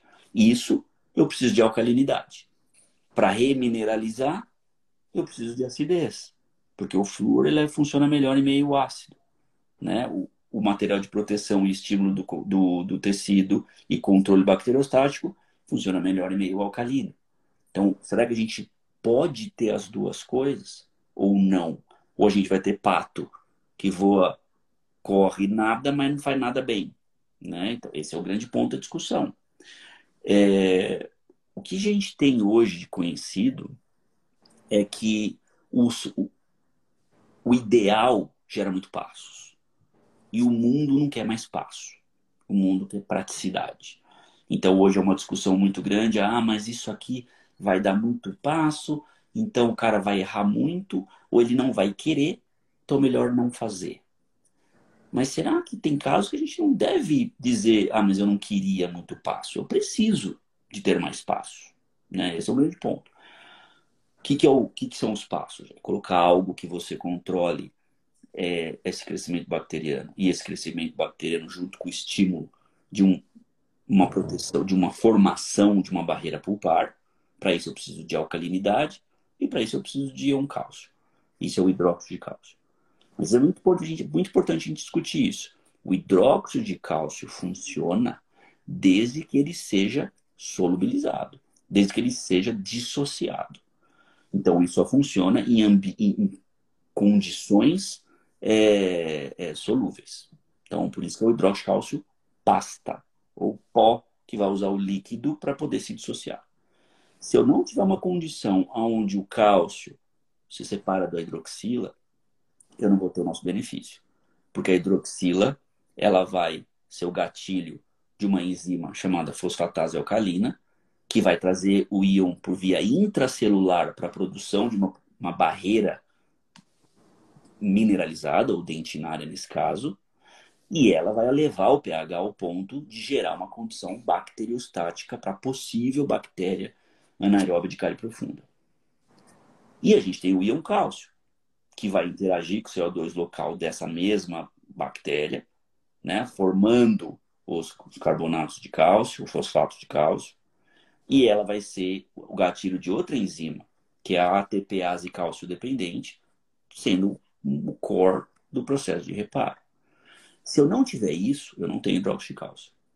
E o grande erro que a gente vê é que os cimentos de hidróxido de cálcio, como de cal, como hidrocê, né, como os fotopolimerizáveis, eles têm ação até o momento que aquilo entrou em empresa. No exato momento que aquilo entrou em empresa, o poder de dissociação iônica cai bruscamente, ao ponto de não ser tão efetivo quanto um hidróxido de cálcio em pó. Então, o ponto é, a comparação que a gente vê na literatura hoje é muito mais relacionado e comparado aos cimentos do que a ação do hidróxido de cálcio especificamente. E por isso que aí existe um equívoco. Ah, o hidróxido de cálcio não serve para proteção pulpar. Isso é um equívoco. Por quê? Porque os que são testados para poder chegar nesse nessa conclusão, eles não são o que a gente precisa que ele seja. Mas para a gente precisar que ele funcione como ele deveria, ele tem que ser em fase que não fica. Faz o washout, que eles chamam. Que se você colocar, ele sai. Por isso que você tem que proteger isso. Então você tem um passo a mais que o mundo não quer. Como essa proteção ela vem da pediatria, que precisa de um atendimento mais é, efetivo em termos de tempo, erro, né? Porque a criança está lá se mexendo, não está quieta, é, faz com que essa, esse aumento de passos não seja uma, uma, um desejado. Mas trazer isso para o mundo permanente é outro mundo. Porque o mundo permanente tem outra polpa, tem outro ambiente radicular, tem outro suporte sanguíneo, tem outro suporte pulpar e tem outra calma na realização dos seus passos. É, qual é o. Por favor. E tem outro tempo de adaptação. Nós, nós vivemos até 18 uma fase. A partir de 18, em teoria, nós vamos viver até 70. É uma fase longa deste elemento. Nós estamos falando de 12 anos. Exato. De 12 até 18, uma outra fase, já com permanente. Mas olha só, até 12 é uma. A partir daí, 12 a 18, estruturação final do sistema funcional, a partir daí, 18 anos, vai até 80, 90, 100. Esse ser humano com essa estruturação. Uhum. Até e que aí... se perca. Não, eu, eu, concordo plenamente. É aí que entra hoje os biocerâmicos. Né? que são os biocerâmicos? Os biocerâmicos são cimentos, que são cimentos de salicilato, basicamente. Eles, chama, eles são chamados de MTA. Mas ele tem muito pouco MTA né? Como o cone de gutta-percha, tem 20% de gutta-percha, né? Mas chama gutta-percha. É igual o cimento de MTA, tem quase muito pouco de MTA, mas chama MTA. São esses biocerâmicos, são salicilatos, né? É, aluminatos. Eles já são materiais que interagem com o tecido, liberando hidróxido de cálcio. E esse hidróxido de cálcio tem uma ação por mais longo tempo é, sem o efeito washout. Só que ainda tem pouca literatura sobre isso. Né? É, o que seria o mundo ideal? Ter um biocerâmico que libere flúor. Imagina que mundo ideal. O ponto é que o biocerâmico, para funcionar bem, tem que ser muito alcalino. E o flúor, para funcionar bem, tem que estar meio ácido. E aí vem essa, esse conflito né, que a gente está aprendendo aqui. Outro ponto é o seguinte: os primeiros biocerâmicos eles vieram com radiopacificadores que pigmentam. Então acabava tendo um ponto negativo. Pô, vou fazer uma proteção pulpar numa área estética para salvar um elemento. E o cara vai ficar com aquele dente manchado, cinza. Né? Também já estamos no momento da, da, dos materiais que os, os radiopacificadores são é, não que não pigmenta. Né? Porque não é que o cimento é branco que ele não pigmenta de cinza. Né? O primeiro MT era cinza, pigmentava de cinza. Veio branco, pigmentava de cinza. Porque não é a cor do material, é o radiopacificador atrelado a isso. Então, acho que hoje está ganhando um pouco mais de maturidade e para chegar nesse, nesse momento, né? para poder ter um material que realmente traga benefício e não somente um agregar de passos. Né? Acho que esse é um ponto legal para a gente discutir. Sensacional. Não agregar de passos, não agregar de camadas que não contribuem entre elas e não interagem, né? Então, a partir do momento que entende-se melhor o material, como você falou, e temos evoluído muito né, nessa, nesse entendimento dos biocerâmicos, acho que nós temos um bom caminho aí pela frente em relação à, proteção, à proteção pulpar. É, professor Marco perguntou alguma coisa aqui, deixa eu só. Não, só comentou. Ah, oh, perfeito. Então, assim, é, é uma interface importante, né? Essa remoção seletiva ter sido criado, remoção total, estrutura de, de dentina e de polpa que, se, que permanece ali é, resiliente às nossas ações e principalmente as ações da cárie, da, do trauma, enfim, né? Nós não somos causadores de agressões, nós estamos ali é, protegendo aquele complexo, entendendo o comportamento dele frente aos nossos materiais. Mas só para a gente finalizar agora, né, avançando dentro desse mesmo tópico, é, quando se pensa em cavidades muito profundas, preparos que estão muito próximos à polpa, né, nós temos um material protetor ideal ou um protocolo de proteção pulpar ideal para essas condições? Quem? Pode ser o Rafael, vamos começar com ele. Olha, a reabilitação é, e a dentística, ela, ela não trabalha com outra possibilidade hoje que não seja proteção com sistema de, de adesão. Entendendo o início da live que o, o Mioto falou, a, a ideia de usar o ácido é, seria o problema? Não, não é o ácido. É, primeiro, você aumenta a permeabilidade do, da, do adesivo, que ele sim é o grande, grande problema nesse processo. E segundo, quanto eu seco a dentina. Então, hoje, os adesivos autocondicionantes vieram como um, um, um mecanismo, é uma ferramenta terapêutica de uso em dentinas.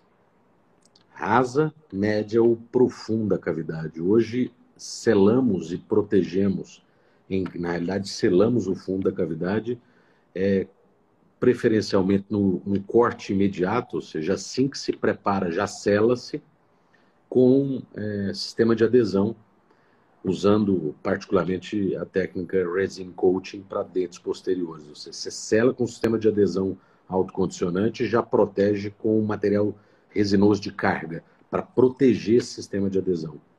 É, porque acredito que ainda não há um material que possa fazer essa união entre proteção e adesão. Ainda não, não, não há disponível como ferramenta terapêutica. É, agregando, é, eu, eu concordo. Eu só acho que tem um ponto além do que o Rafael falou, que é a polimerização desses adesivos, né? É, cada vez mais hoje nós estamos entendendo os estímulos monoméricos do tecido pulpar. Então, quão esse, esse monômero né, do adesivo dentinário ele está presente, quanto a gente precisa converter ele. E eu vou parafrasear o Rafael Decurso aqui, que ele falou uma vez uma coisa que eu nunca esqueço, e eu repito, que o adesivo dentinário é uma resina ruim, né? Assim, que a resina dentinária, a resina, ela é um, uma mistura de vários componentes. Né? Ela tem cargas, ela tem partículas, ela tem monômeros, que vai a graxa que vai interagir com tudo isso. O monômero, o, o adesivo dentinário é uma resina com nada de carga ou pouca carga, fazendo com que em percentual ele tenha muito mais componente monomérico ali no meio.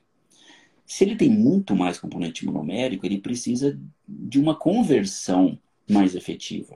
Né? Não que a resina não precisa ser mais efetiva, mas o, que, o meu alerta aqui é que a gente aprendeu a polimerizar menos o adesivo e mais a resina. Eu acho que tem que ser na mesma intensidade ou na mesma importância. Não sei nem se é intensidade, porque não é um assunto que eu domino.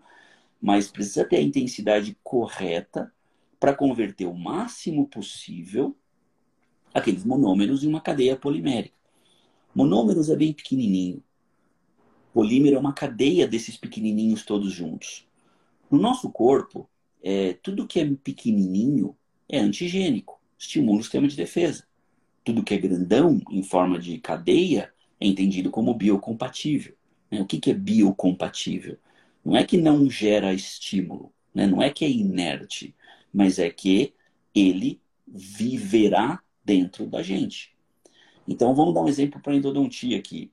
o, o cimento endodôntico e a gutapercha.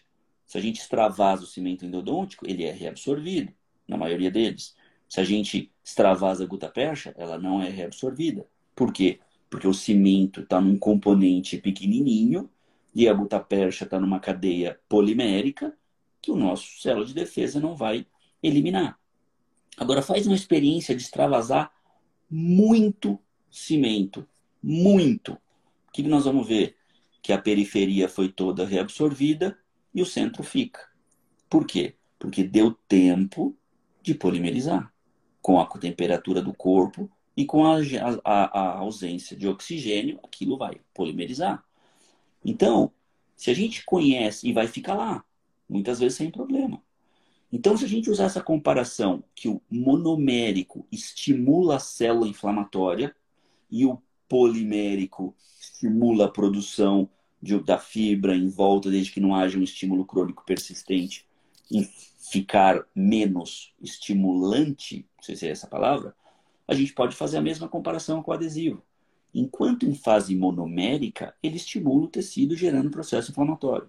Enquanto em fase polimérica, ele vai ficar estável, biocompatível. Então, acho que um dos grandes pontos aqui é quão nós somos capazes de converter aquele monômero em polímero.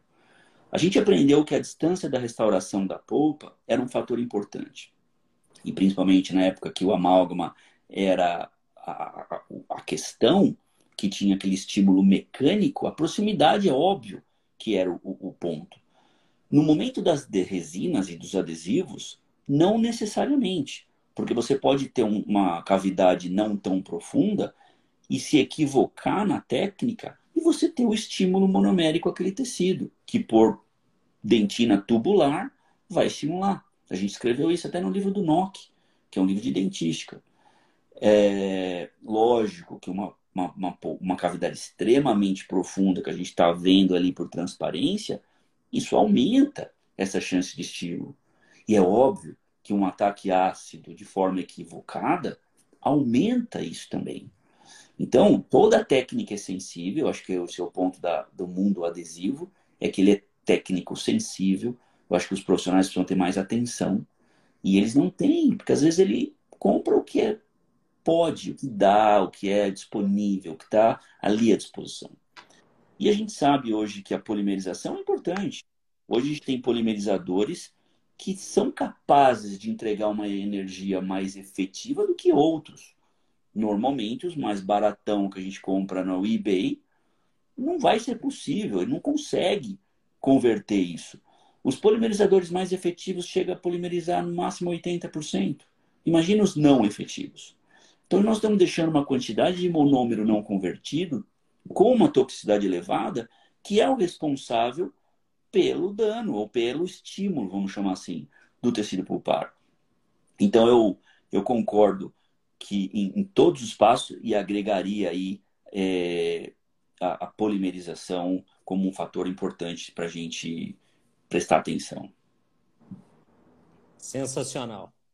Meus amigos, eu queria, nós já, já estamos próximos aí de duas horas de live, então não quero abusar mais né, do tempo de vocês, mas queria dizer agora pessoalmente, agradecer imensamente a, a oportunidade de passar essas quase duas horas aí com, com dois gênios da odontologia que eu conheço. É sempre, são sempre momentos riquíssimos, seja no café que nós tomamos juntos, seja nos bate-papos né, pela internet ou em situações como essas aqui. Eu fui formado, eu conheci a odontologia numa época em que havia dicotomia, disputa, briga acadêmica entre as especialidades, entre as áreas. Né? Essa era uma briga no momento que eu, entrei na universidade entre a dentística e a, a endodontia, do ataque ácido, da utilização dos adesivos sobre a polpa. E hoje, graças a Deus, nós vivemos um momento diferente, né? em que as especialidades elas interagem, conversam e o objetivo da odontologia não é mais dicotomizar, mas sim se aproximar e, e avaliar o bem comum, que é a saúde, o bem-estar do nosso paciente. Né? O Renato, uma vez, ele deu uma aula aqui e falou sobre o que seria saúde, né? E é muito mais do que a ausência de doenças, é, é, é, envolve o bem-estar e nós navegamos hoje por esses caminhos, né? discutindo clareamento em dentes jovens, discutindo a, a sensibilidade das técnicas e a democratização que a odontologia precisa viver também. Então, assim, é, é, foi uma live incrível. Né? Eu tenho certeza, nós estamos aí com casa cheia até agora. É, e fica aqui um agradecimento imenso, meu pessoal, e também em nome da Sociedade Brasileira de Endodontia. Então, antes de finalizarmos, gostaria de passar a palavra primeiro ao Renato, depois, na sequência, o Rafael, para que façam as considerações finais. Bom, eu primeiro, para mim é um, é um prazer sempre bater esse papo. Eu acho que são assuntos que geram bastante discussão, né? Bastante, muitas vezes polêmica, mas é importante. Eu acho que é importante a gente levantar, porque não existe uma única verdade. Eu acho que existem diferentes é, pontos de vista. Uma vez o professor Leonardo até me corrigiu, falou que ciência não existe ponto de vista. É, mas às vezes a gente vem com essa nomenclatura de pontos de vista, tentando justificar né, as condutas da ciência. É, mas é importante tocar nesse assunto, porque a gente só vai aprender quando a gente escuta o outro. Né? E senão a gente não é dono da verdade. A gente acaba sempre olhando o nosso mundo e cometendo erros, interferindo no vizinho. Né? É sempre assim. E eu aprendo demais, né? O Rafael sempre, é um, para mim, é uma pessoa que eu, que eu conheci depois de velho na odontologia, né? E o nosso mundo se cruzou num momento tão importante para mim e ele foi uma pessoa tão importante para mim. Então, é uma honra estar aqui junto de você e com seu irmão, melhor ainda. É, eu queria agradecer a excelente ação que a sociedade está fazendo. Acho que a Sociedade Brasileira de Eno está incrível nesse momento, fazendo, trazendo essa informação. Acho que é, um, é importante. No momento onde a gente tem tanta informação equivocada sendo jogada por aí, ter um canal que traz uma discussão, não que seja correta, mas que seja madura ao ponto de fazer os dentistas pensarem né, e, e sempre melhorarem, eu acho que é, é fundamental. É, e eu quero falar em público aqui que eu estou muito feliz com essa, essa aproximação e saber até que uma Paula falou com uma outra Paula que vai permitir essa minha aproximação física do meu amigo Rafael. Então, eu estou ansioso por esse dia, aguardando ansiosamente. Agradeço a presença de estar aqui, ser convidado por isso aqui. Agradeço a sociedade, parabenizo a todos e é sempre um prazer estar com vocês. Eu agradeço é, a sociedade, vi o professor húngaro aqui conosco o tempo inteiro e nos acompanhando, nos nos vigiando, nos historiando, para a gente não falar mais do que deve, né, Renato? Mas é, são a SBN hoje em, em boas mãos, em mãos que se despiram da vaidade e criaram um ambiente em que o todo é mais importante. Todos os professores da, da SPENDO e aí estendo a toda a endodontia demonstram claramente que o objetivo agora é informar é estimular o conhecimento, estimular a visão interpretativa do que se ouve e do que se lê. Então, eu estou muito feliz de poder participar aqui, mesmo sendo um outsider também da Endo, né? Mas um, um, um convidado especial aqui. Eu me sinto honrado por vocês, é, me ombrear o meu irmão de sangue, Daniel, que eu tanto admiro, e me ombrear a meu irmão de alma, de princípios e ideais, que é o Renato Mioto. Para mim é um, é um prazer. Vocês sabem o quanto a odontologia significa para mim. Por motivos vários, ela é meu grande combustível. Então, sempre que eu posso falar sobre isso, é, aprender um pouco mais. Então, agradeço muito e peço desculpa a, to a todos, porque nos estendemos, né, Renato? sempre. Obrigado. Uma extensão incrível e maravilhosa. Fica aí mais uma vez o agradecimento de toda a endodontia, dos apaixonados pela endodontia, por esse bate-papo incrível que vocês nos proporcionaram. Tá? Um beijo grande a vocês, um agradecimento a todos que nos acompanharam e nos falamos. Fiquem com Deus. Beijo grande.